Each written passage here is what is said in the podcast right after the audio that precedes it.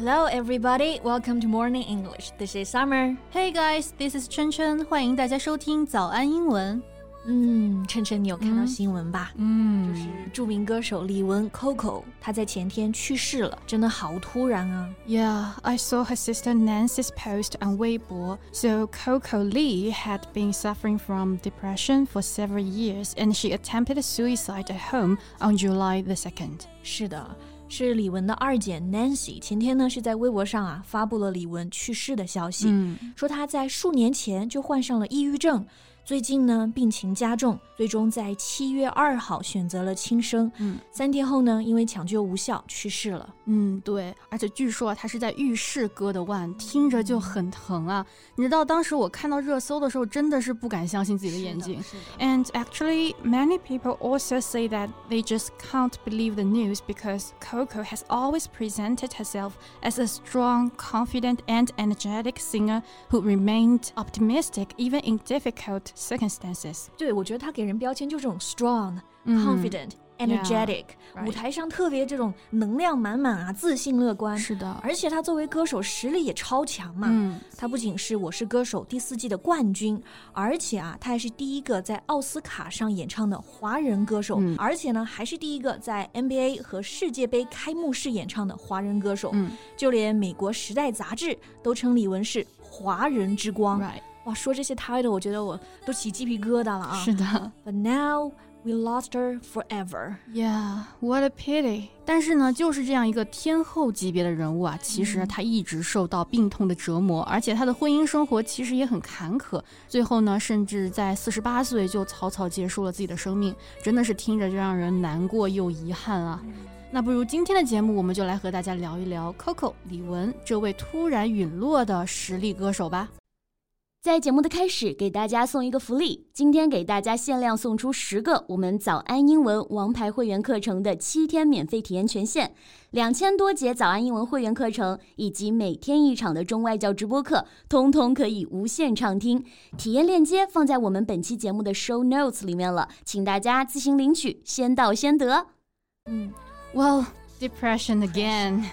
这次又是抑郁症啊！其实呢，这已经不是我们第一次听到有明星因为抑郁症选择结束自己生命的新闻了。是的，其实根据这个世界卫生组织的数据呢，嗯、抑郁症现在已经成为全球日益严重的公共卫生问题了。Right.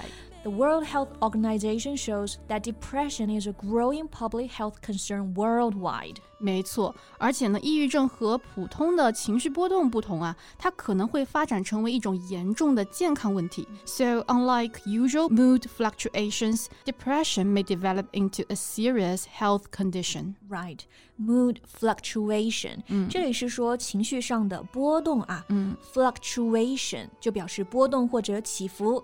It means a change in the price, amount, or level, etc. For example, prices are subject to fluctuation，表示价格可能会有波动。是的，那有波动其实就意味着有起有伏嘛。嗯、但是抑郁症患者就可能没有起，一直是伏的状态，他情绪一直是持续低落的。 So, depression can cause the affected person to suffer greatly and function poorly at work, at school, and in the family. At its worst, depression can lead to suicide. 对。 那么在最糟糕的情况下，抑郁症呢可能就会导致自杀。嗯，就比如李玟，她就是在抑郁症的折磨下，选择主动结束了自己的生命。Yeah, thoughts of death and suicide are serious symptoms of depression. Warning signs include low mood lasting two weeks or more, feeling tired or lacking energy, not being able to concentrate, losing appetite, and sleeping more than usual. 没错，这个有死亡或者是自杀的念头是最严重的抑郁症的症状。是的，但是呢，还有其他的症状， 包括呢情绪低沉超过两周，你觉得疲惫不堪、注意力不集中、没有食欲，以及呢比平时会睡得更久一些。那么有这些症状的话，大家就要开始警惕了。是的。 And please take any suicidal talk or behavior seriously. It's not just a warning sign; it's a cry for help. 对，是这样，没错。所以呢，我们一定要严肃对待任何关于自杀的谈话或者行为，因为这不仅是一个警报，更是他们求救的信号。对，所以，如果你一旦察觉到身边的人发出了这样子的信号，一定不要忽视他，嗯更不要去嘲笑啊，或者是调侃。是的这时候我们可以做的是给予他们更多的关心，嗯帮助他们呢来寻求帮助。也许这个世界上就能少一个走向绝路的抑郁症患者了。对，但是呢，其实由于缺乏对抑郁症的了解啊，很多人一直低估了抑郁症可能造成的影响。嗯 The impact of depression has long been underestimated by many due to a lack of understanding. True, be underestimated 就是被低估了。 Estimate 我们知道是估计嘛，嗯那么 underestimate 就是表示低估或者看轻了。嗯 To think or guess that something is smaller, cheaper, or easier than it really is。 Right. 那它的反义词就是 overestimate，表示高估。 Right. For example, you overestimate me if you think I can handle so much pressure. 如果啊你觉得我能应付这么大压力的话，你就真的是高估我了。没错， 因为这个人可以应对的压力其实是有限的。嗯就比如李玟啊，她虽然呢看起来外表是光鲜亮丽的 diva 啊大明星.但其实她也一直承受了很多的压力。Yeah. Actually, in February this year, Coco revealed on social media that she was born with a defect in her left leg and she had to undergo major surgery. 没错，其实，在今年二月的时候，李玟就发微博说，她的左腿天生是存在缺陷的，嗯这么多年都是靠右腿来支撑全身。 而当时情况呢，必须要做手术了，嗯、而且手术后的她甚至还需要重新来学习走路。Right, she even had to learn to walk again after surgery. 这对于热爱跳舞的李玟来说，确实是一个很大的打击啊。Exactly, but she still stayed positive. In her post, she said, "Life seemed unbearable at times." but I adapted the attitude of a female warrior to face them head on fearlessly, but always had the biggest smile and big fat laughter. 是的，他说啊，有的时候生活似乎让人无法承受，但是呢，我用一种女战士的态度，勇敢无畏地面对他们，带着最灿烂的笑脸和大大的笑声。对， 那这里有个单词啊，就是 head on，嗯就表示正面面对，也就形容呢非常积极的、认真的面对问题这个意思了。So if someone deals with a problem head on, they do not try to avoid it, but deal with it in a direct and determined way. Right. So face something head on 就是勇敢面对、直面某物这个意思。嗯 For example, the instinct is to hide problems or pretend they don't exist rather than face them head on.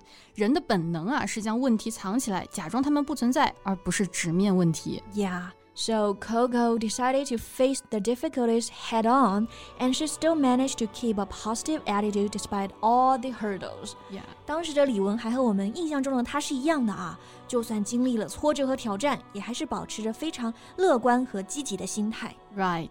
Hurdle. H U R D L E. 本意呢就是跨栏比赛里的栏架，而它的引申义呢就表示障碍、 困难的意思。 So it means a problem or difficulty that you must deal with before you can achieve something. 克服障碍呢，我们就可以说 to clear or overcome a hurdle。 Yeah, and Coco Lee was determined to clear any hurdles in front of her like a woman warrior. Right. 李玟就决心要像一位女战士一样克服所有的障碍。 她曾经就在节目上说啊，我从来不怕任何困难，一切问题呢总是一个一个来解决。Right.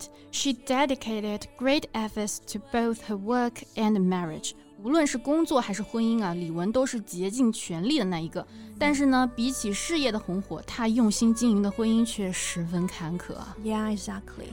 In order to conceive a baby, Coco underwent multiple rounds of IVF, enduring numerous treatments and suffering a great deal of pain.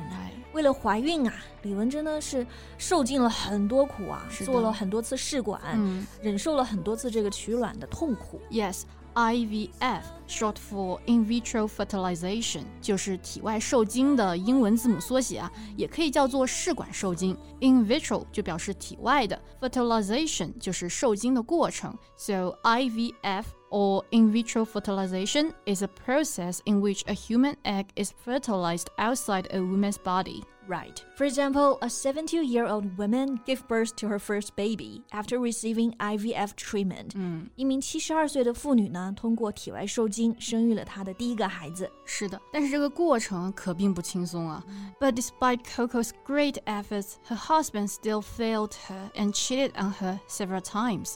And to everyone's surprise, Coco forgave her time and time again. 虽然呢，李玟付出了很多啊，她的丈夫却辜负了她，她 多次出轨啊，而且更加出人意料的是，李玟还一次次的原谅了他。没错，其实这也和 Coco 的原生家庭有很大的关系吧。嗯，在她出生前的几天呢，爸爸突然生病就去世了。于是就有人劝她妈妈啊，一个女人是照顾不过来三个孩子的，不如就放弃最小的那个吧。嗯，所以李玟就曾经在节目中也说过啊，因为这件事情，她自己从小就希望让更多的人可以喜欢她。后来呢，就希望在镜头前可以带给大家更多啊开心快乐的那种感觉。Yeah, she always had a bright smile on her face and treated everyone with sincerity, kindness, and love. But unfortunately, after a long struggle with depression, Coco's condition took a sharp turn for the worse and finally committed suicide. 没错，那今年其实是李玟出道第三十年，嗯，最终呢还是没能逃过抑郁症的魔爪，永远的离开了人间。right. But people will always remember the joy and energy that she brought to us with her powerful songs and dance performances. 是的，李玟留下的最后一条微博啊，是为了发布她的一首新歌，叫做《战歌》。她的微博写着：“生活要面对很多的困难和伤痛，勇敢去挑战，去追求，你就是战士。”所以虽然他离开了，但我相信人们会永远记得他的歌声以及他的舞台所带给大家的快乐和力量。是的。All right, this is all about today's podcast, and welcome to share your opinion in the comments. Thank you so much for your listening. This is Chen Chen. This is Summer. See you next time. Bye. 今天的节目就到这里了。如果节目还听得不过瘾的话，也欢迎加入我们的早安英文会员。成为会员，您就可以无限畅听我们每天一场免费的中外教直播课，以及两千多节原创系统课程了。今天我们限量送出十个七天免费试听权限，试听链接放在我们本期节目的 show notes 里了，请大家自行领取，先到先得。曾迷失路的方向，期待着一丝光亮。This podcast is from Morning English. 学口语就来早安英文。